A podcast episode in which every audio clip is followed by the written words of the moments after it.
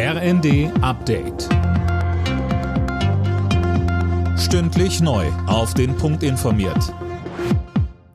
Ich bin Dirk Jostes. Guten Morgen. Im Erdbebengebiet in der Türkei und Syrien steigt die Zahl der Todesopfer weiter. Mittlerweile sind es bereits über 8000. Besonders schwierig ist die Lage im Norden Syriens, weil die Hilfe in dem Bürgerkriegsland nur schwer ankommt.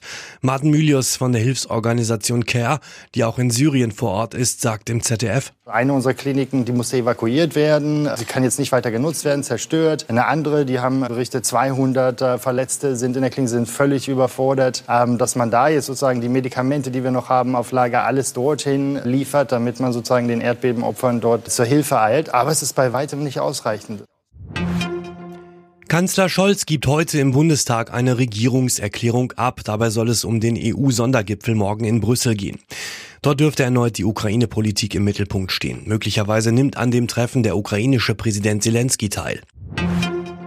Überraschungsbesuch in der Ukraine. Bundesverteidigungsminister Pistorius ist nach Kiew gereist. Dort kündigte er an, dass Deutschland und andere europäische Länder mindestens 100 Leopard 1 Kampfpanzer liefern wollen. Das wird in Schritten, in Etappen erfolgen.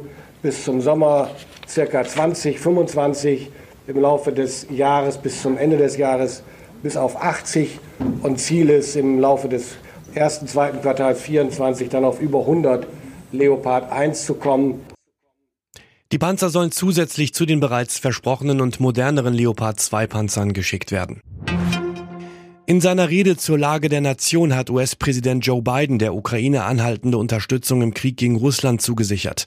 Außerdem ging es um die Beziehungen mit China nach dem Abschuss des mutmaßlichen Spionageballons. Wenn China unsere Souveränität bedroht, werden wir handeln, so Biden. Die nächsten Viertelfinalisten im DFB-Pokal stehen fest. Eintracht Frankfurt konnte im Achtelfinale das Hessen-Duell gegen Zweitligist Darmstadt für sich entscheiden. Am Ende stand es 4 zu 2. Außerdem konnte sich der SC Freiburg gegen den SV Sandhausen mit 2 zu 0 behaupten. Alle Nachrichten auf rnd.de